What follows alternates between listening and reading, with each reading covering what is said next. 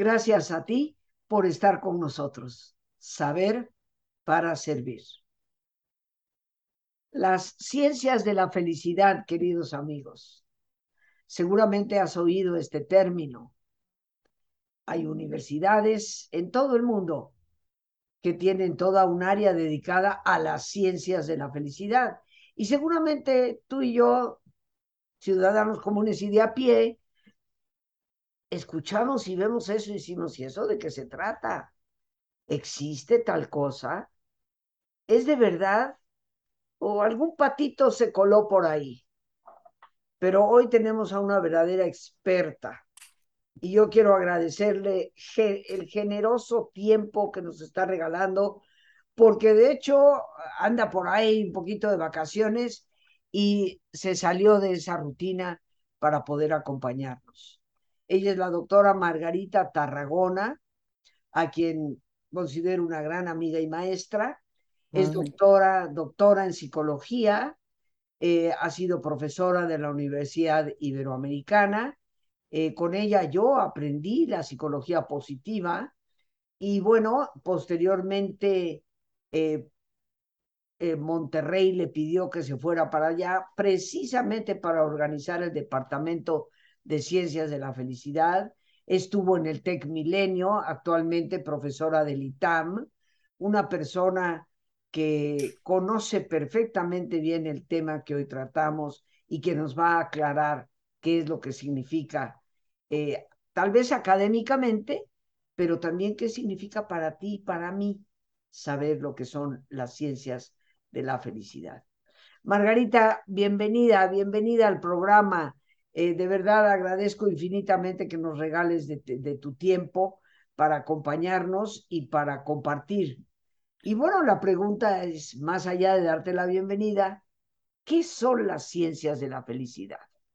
Ay, Rosita, bueno, antes agradecerte, de verdad, siempre tus presentaciones son tan generosas que hasta me dan un poco de, pena. Muchas, muchas gracias por la invitación y siempre es un placer hablar contigo. Em, justamente tú y yo hemos hablado de si deberíamos de decir la ciencia de la felicidad o las ciencias de la felicidad. Y me quedé pensando en eso. Em, muchas veces se habla de la psicología positiva como la ciencia de la felicidad. Y ahorita podemos hablar de qué es la psicología positiva. Em, pero creo que no sería justo hablar solo de la psicología. Yo creo que la psicología sí se merece como la rebanada más grande del pastel en cuanto al estudio de la felicidad, pero hay otras ciencias que también están interesadas en estudiar eso, sobre todo en mi opinión, la economía. Hay muchos estudios hechos por economistas sobre cuestiones como la calidad de vida, la satisfacción con la vida e incluso recientemente también con lo que consideramos más la felicidad, que es el bienestar subjetivo, cómo nos sentimos. Y se está dando una colaboración interesante entre los psicólogos que estudian, pues así a nivel más, em, no sé decir más profundo, pero la experiencia de las personas qué significa ser feliz, qué significa tener una vida plena, y también otros, otras disciplinas como la economía, que ve a nivel, a nivel macro los países, qué caracteriza a los países en los que la gente tiene mayor satisfacción con la vida, y también otras disciplinas como la educación, por ejemplo. Hay un interés en el ámbito de la educación eh, para ver qué puede ayudar a la educación. El otro día leí una frase, hoy se me acaba de olvidar de quién era, lo voy a buscar, que decía que eh, si no educas al corazón, no estás educando. Em, en fin, entonces creo que hay diferentes ciencias que hoy en día estudian la felicidad. Eh, bueno, esto es un hecho, por eso lo hemos titulado las ciencias en plural de la felicidad, pero el corazón de todo esto, ¿Qué es lo que realmente significa? Porque eh, muchos se lo podemos ver anunciado en el currículum de X universidad y decirlo, pero eso como que de qué se trata. Sí, pues se trata de, que hoy en día, bueno, y hoy en día, hace más de 20 años, especialmente dentro de la psicología, ha habido un interés por estudiar ¿Qué contribuye a que las personas estén realmente bien? históricamente, tú lo sabes porque tú eres psicóloga, Rosita, tradicionalmente la psicología estudiaba más los traumas, los déficits, las patologías, y casi no estudiaba cómo están las personas que están bien, y no solo las que están bien, las que realmente viven al máximo, desarrollan su potencial, eh, tienen una vida plena. Y eso ahora sí ya se está estudiando con el rigor de la ciencia, por eso decimos la ciencia de la felicidad. Mm. Durante, me atrevería a decir que milenios, pero definitivamente siglos, los filósofos habían hablado de la felicidad. Y yo creo que eso es súper importante. Eh, y en la actualidad, además de la literatura, de las ideas filosóficas sobre la felicidad, hay estudios, bien sea experimentos, entrevistas, em, seguimientos longitudinales, para ver qué caracteriza a las personas más felices y qué se puede hacer. Yo creo que tal vez lo que más le podría interesar a las personas que nos escuchan es que de estas investigaciones se derivan herramientas prácticas, cosas que se pueden hacer de manera como herramientas que nos pueden ayudar a cultivar una vida más plena. Y en cuanto a los temas, como decías, por ejemplo, si te dije algunos de los temas que estudiamos en la clase que doy en el ITAM, eh, la semana pasada estudiamos el propósito de vida, la semana anterior las buenas relaciones interpersonales, las emociones positivas, las experiencias de, de fluir o de estar totalmente inmersos en lo que hacemos, la relación entre el dinero y la felicidad, qué caracteriza a las organizaciones en las que las personas están bien, qué caracteriza a los países más felices. Estos son algunos de los temas que se estudian en, la psicología positiva. Eh, fíjate que me gustaría aquí que nos hablaras, aunque sea brevemente, de dos de ellos. El propósito de vida, por un lado, porque vivimos en una era de despropósito, eh, vivimos en una era de enorme vacío. Hace pocos días, eh, Margarita, el sobrino de una amiga mía, se suicidó muchacho eh, de 25 años, que había terminado su carrera eh, de, una manera extraordinaria y, se suicidó eh, vacío de propósito en la vida, vacío de sentido. Me gustaría que nos tocaras ese tema y por supuesto el tema de la relación del dinero y la felicidad, porque yo creo que eso es algo que a todos nos pica la curiosidad, ¿no? Hay mitos como que el rico nunca va a ser feliz, ¿no? Los ricos no son felices. En cambio, los pobres, aunque no tengan, son felices. Eh, y yo creo que eso también habría que aclararlo. Por el que quieras empezar, Margarita. Pues empecemos por el de sentido y propósito de vida. Em, fíjate que es un tema que antes me daba mucho miedo porque yo pensaba, pues es que para hablar del sentido de la vida, yo creo que, bueno, más allá de la experiencia, de la vivencia personal de cada uno, pues es un tema más como de los filósofos, de los teólogos, hasta que leer un autor que se llama Michael Stiger me aclaró algo. Obviamente la psicología no puede responder a la pregunta de cuál es el sentido de la vida. Esa es una pregunta existencial, filosófica, pero lo que la psicología puede estudiar es cómo es tener una vida con sentido. Las personas que, dicen que tienen una vida con sentido, qué características tienen y qué impacto tiene eso en su vida. Y este autor que menciono, que se llama Michael Stiger, de lo que ha investigado, propone que tener una vida con sentido tiene tres elementos o tres aspectos. Uno, sentir que nuestra vida es buena y vale la pena, que, que, vale la pena estar aquí. Dos, eh, aquí se une con el propósito, una sensación de trascendencia, de aportar algo, de, tener algo que dar a los demás, al, medio que nos rodea, a nuestra comunidad.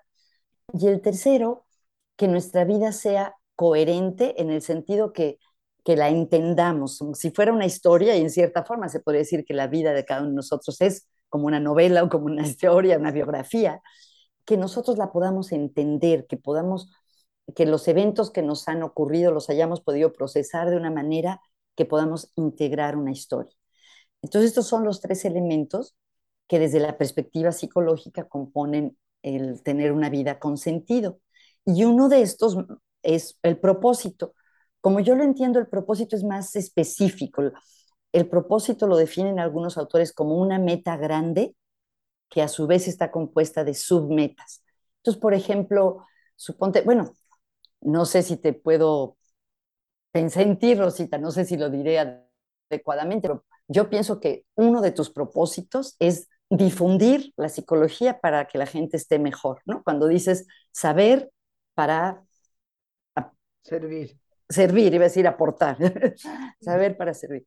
Entonces, ese podría ser tu propósito. Y para lograr ese propósito hay otras metas. Por ejemplo, pues tener una emisión todos los días, escribir libros, eh, crear un instituto para formar especialistas en desarrollo humano. Entonces, tener una meta grandota nos ayuda a tener otras, nos permite tener otras metas para irlo logrando. Entonces, yo creo que el propósito es específico. Algunos autores dicen que no tenemos ni debemos querer tener nada más un solo propósito, que hay que tener unos cuantos. Porque si pones todos los huevos en una canasta, suponte que tu propósito eres doctor y quieres curar el cáncer. Eh, si solo tienes ese propósito, a lo mejor tu vida está desbalanceada, a lo mejor también es importante tener el propósito de tener buenas relaciones con tu familia o de eh, cuidar el medio ambiente, en fin, para cada quien es diferente. Pero proponen algunos autores tener algunos propósitos, no solo uno. Por otro lado, no demasiados, ¿no? Porque si quieres curar el cáncer, ser presidente de la República, ser campeón olímpico de natación, digo, no se puede hacer todo, todo, todo. Entonces, como en tantas cosas en la vida, hay una especie de justo medio balance entre la cantidad de propósitos que podemos tener y lo que podemos realmente lograr. ¿Qué estás pensando, Rosita? Siento que estoy hablando mucho yo y no te dejo hablar. No, no, no, no, para nada. Este, eh, me gustó mucho esto que dijiste que ciertamente la psicología eh, no puede decir qué es el sentido de vida, claro. pero sí puede estudiar qué es lo que a las personas les hace sentir sentido de vida, ¿no? Sí. Eh, y en estos tres eh, variables que has puesto, sentir que la vida es buena y vale la pena, yo siempre aprendo, y más con una persona como tú, o sea que por eso me ves, estoy aquí tecleando.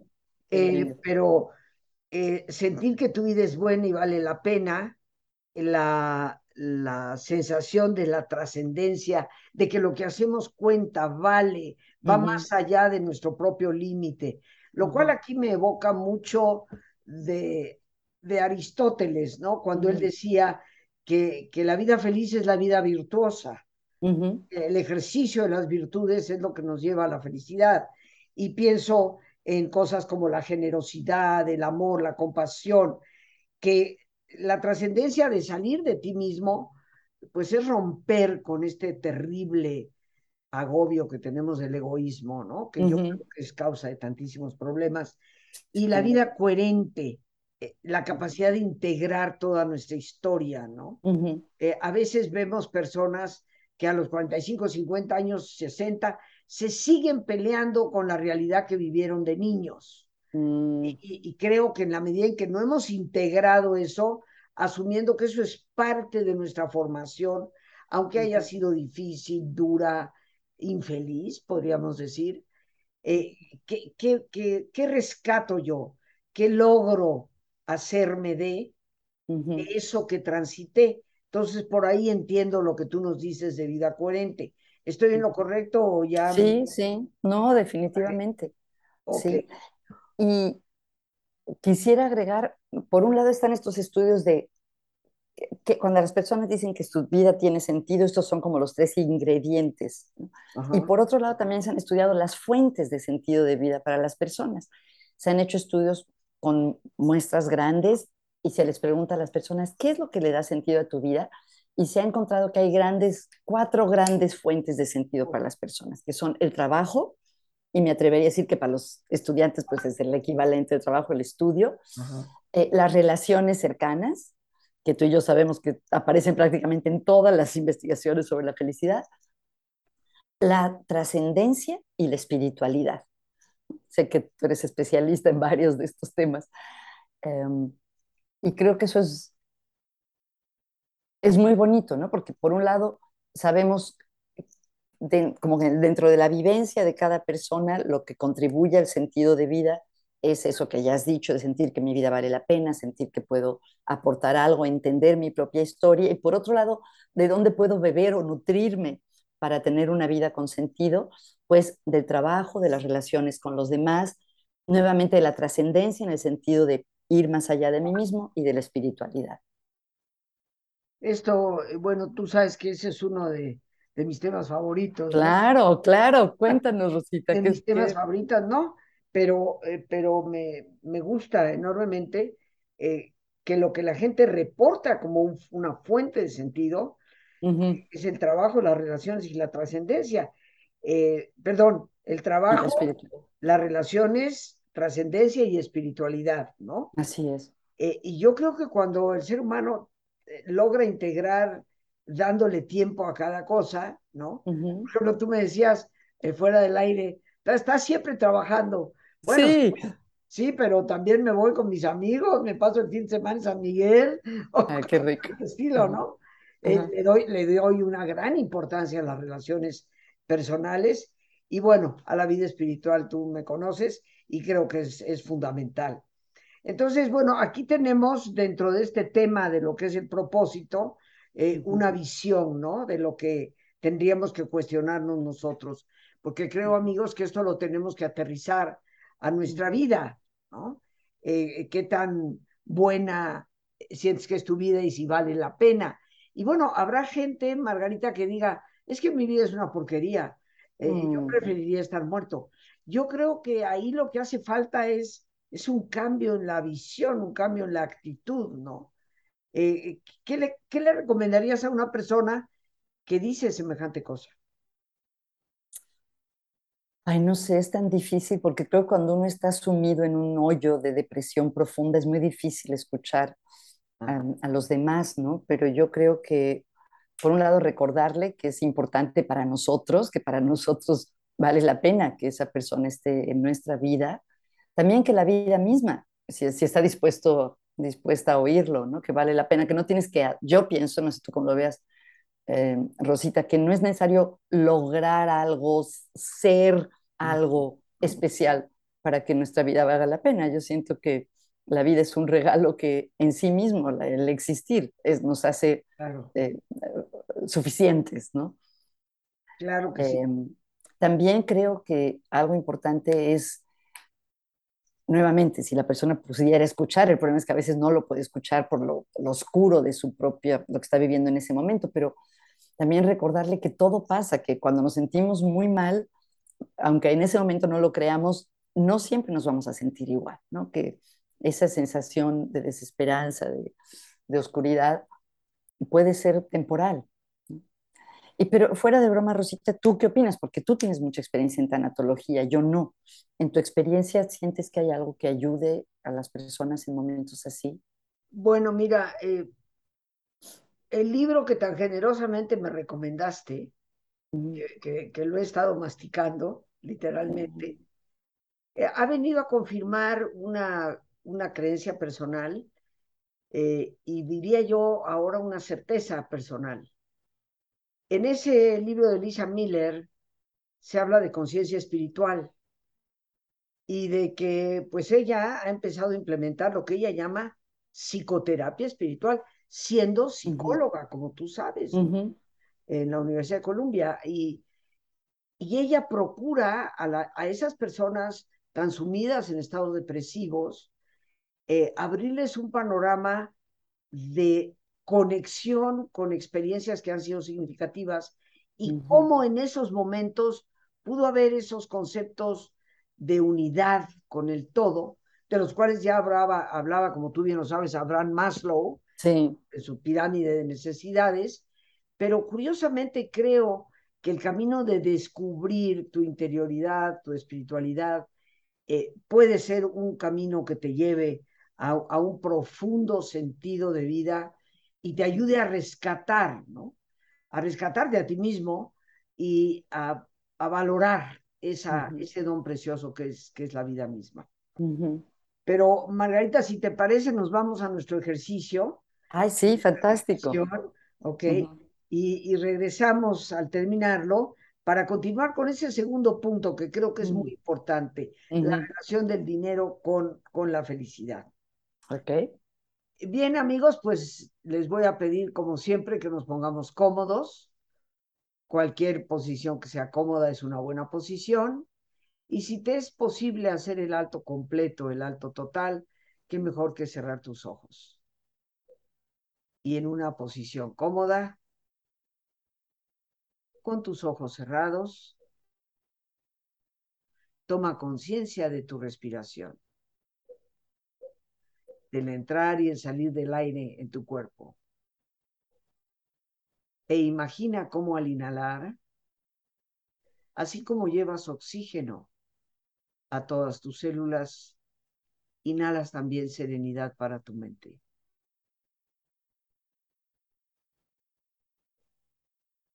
Al exhalar,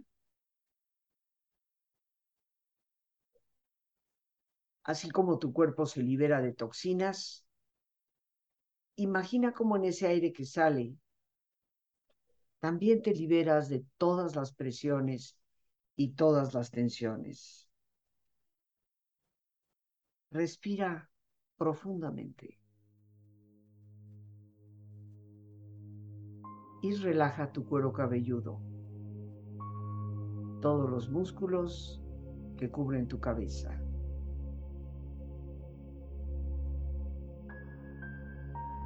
Relaja tu frente. Siente la piel, la vibración de la piel que cubre tu frente.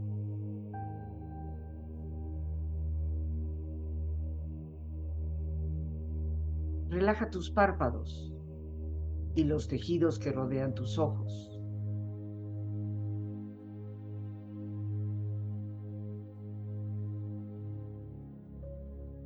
Relaja tus mejillas, toda la piel que cubre tu cara.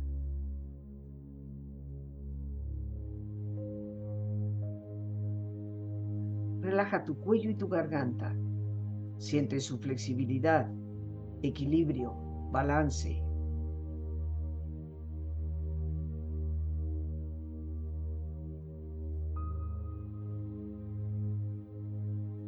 Relaja tus hombros, brazos y manos.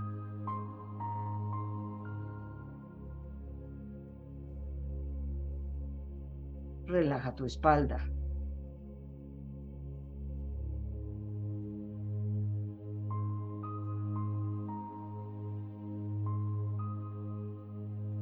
Relaja tu pecho, exterior e interiormente, relajando todos los músculos, imaginando a todos tus órganos internos funcionar rítmica y saludablemente.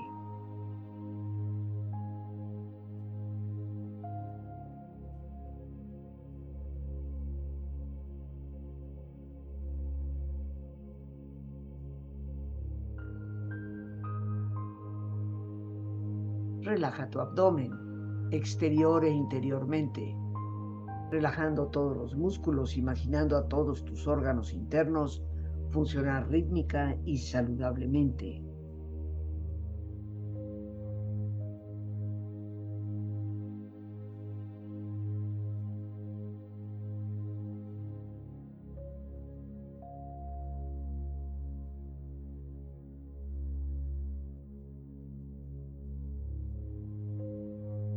Relaja tus muslos, tus rodillas.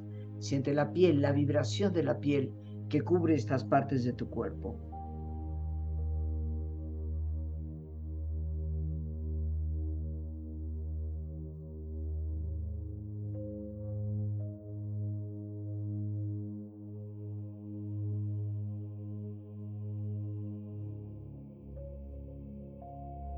Relaja tus pantorrillas y tus pies.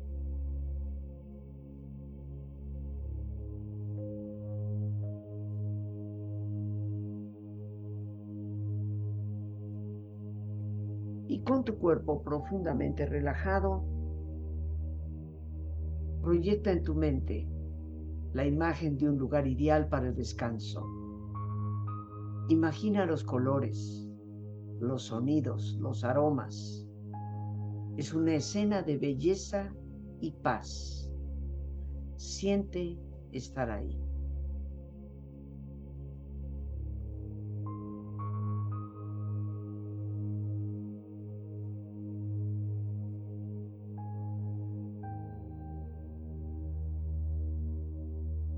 Tu cuerpo relajado y tu mente serena, reflexiona. Ser feliz no significa que todo sea perfecto. Significa que has decidido ver más allá de las imperfecciones.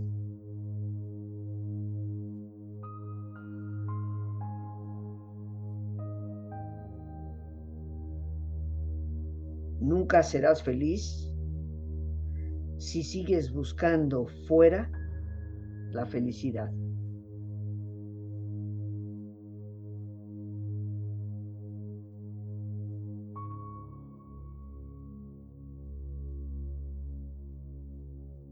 Tú eres el único a cargo de tu felicidad. Deja de darle a los demás el poder de controlar tu sonrisa, tu valor y tu actitud.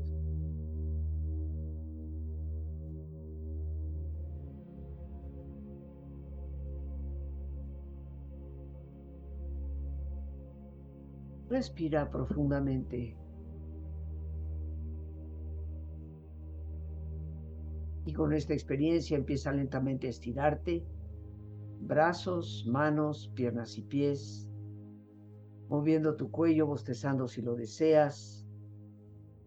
Haciendo que tu cuerpo retome su nivel de actividad habitual hasta muy lentamente abrir tus ojos ojos abiertos, bien despierto, muy a gusto, bien descansado y en perfecto estado de salud, sintiéndote mejor que antes.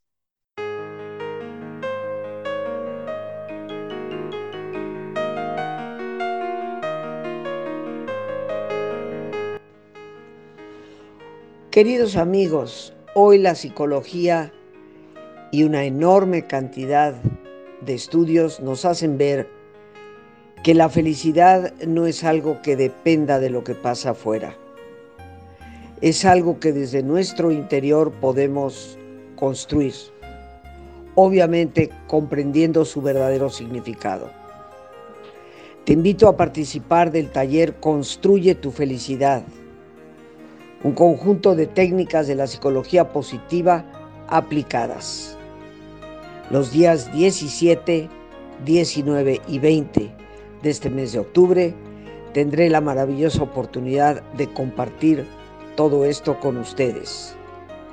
El teléfono para informes es el 55 37 32 91 04. En medio de tantas tribulaciones y retos como los que enfrentamos, es muy importante retomar el control interno y saber que más allá de las circunstancias exteriores, está en nosotros poder mejorar nuestro bienestar y calidad de vida. Te reitero el número para llamada telefónica, WhatsApp, Telegram o Signal 55 37 32 9104 y te estaré esperando el día 17, 19 y 20 de este mes. Desde ahora te abrazo con gratitud por tu confianza. Bien, amigos, pues regresamos con nuestra invitada, la doctora Margarita Tarragona, que hoy nos está hablando de las ciencias de la felicidad. Y antes de entrar en esto, aunque sea de manera breve, la felicidad y el dinero, Margarita, eh, cuéntanos cómo las personas pueden acceder a ti, conocerte, consultarte, porque sabes que aparte de dar, este, ser profesora en la universidad, pues eh, también tienes tu consulta particular. Muchas gracias, Rosita. Pues hoy en día ya ves que las redes sociales es tal vez la forma más fácil. Me pueden encontrar como Margarita Tarragona en Instagram, en Facebook y mi página es positivamente.com.mx. Muchísimas gracias. Y gracias, hice el ejercicio que acabas de, de darnos, Rosita, qué maravilla, es como unos minutos realmente tienen tanto impacto en cómo nos sentimos, ¿no? Me pareció increíble. Y me pareció que duraba mucho más. Me pareció, ya ves que es cortito, ¿no? Eh, fíjate, Margarita, comparto contigo antes de que continúes, ahorita que decías que, qué maravilla puede ser esos minutitos. Sí. Decía el gran emperador de Roma, Marco Aurelio, eh, emperador del 160 al 180 de nuestra era, y el emperador filósofo decía, todos anhelamos la vacación perfecta, en la playa, en la montaña, en el bosque o en los ríos, ¿no? Qué tontería esperar cuando esa vacación la puedes tomar siempre y a todo momento en tu propia mente. Qué maravilla. Qué, maravilla. Sí, qué bonito. Pero bueno, a ver, Margarita, la felicidad y el dinero, al toro. pues es un, es un tema muy complejo. Creo, yo, como creo que muchas personas antes pensaba que el dinero no tiene nada que ver con la felicidad. Y de hecho, los primeros libros de texto de psicología positiva hace unos 20 años ponían eso, que la felicidad y el dinero no se correlacionaban, pero desde entonces ha habido muchas investigaciones, bueno, y tenían razones para hacerlo, eh, para decir eso. Por ejemplo, la famosa paradoja de Easterling, em, un economista que ha presentado datos que ven que aunque aumente el nivel de, de, ingresos de un país, el nivel de felicidad de los habitantes no necesariamente aumenta. Entonces, había argumentos para decir que efectivamente no importaba el dinero, pero hay otras investigaciones que indican que sí. Y creo yo, como veo eh, lo que los datos dicen hoy en día, está muy claro que el dinero sí importa para la felicidad. La duda es hasta qué punto o de qué manera. Y em, bueno, claramente el no tener nada contribuye mucho a la infelicidad. Eso es lo que indican los datos del INEGI en México y en general. O sea que el no tener nada de dinero, el no tener cubiertas tus necesidades básicas de alimento, de techo, eso contribuye a hacerte infeliz. Conforme las personas van teniendo cubiertas sus necesidades y van teniendo eh, hay mayor ingreso, aumentan los niveles de felicidad de las personas, sobre todo de satisfacción con la vida. Y donde se pone interesante eh, es que algunos investigadores han encontrado que a partir de cierto punto, cuando ya tienes cubiertas tus necesidades básicas, ya tener más dinero no tiene mucho impacto en la felicidad. Eso dicen un grupo de investigadores como Daniel Kahneman, por ejemplo. Em, ¿Y cuánto es ese cuánto? En México no lo sé. En Estados Unidos las investigaciones indican o indicaban hace unos años que más o menos ganar 80 mil dólares al año es lo que hacía que después más de eso ya no impacta la felicidad.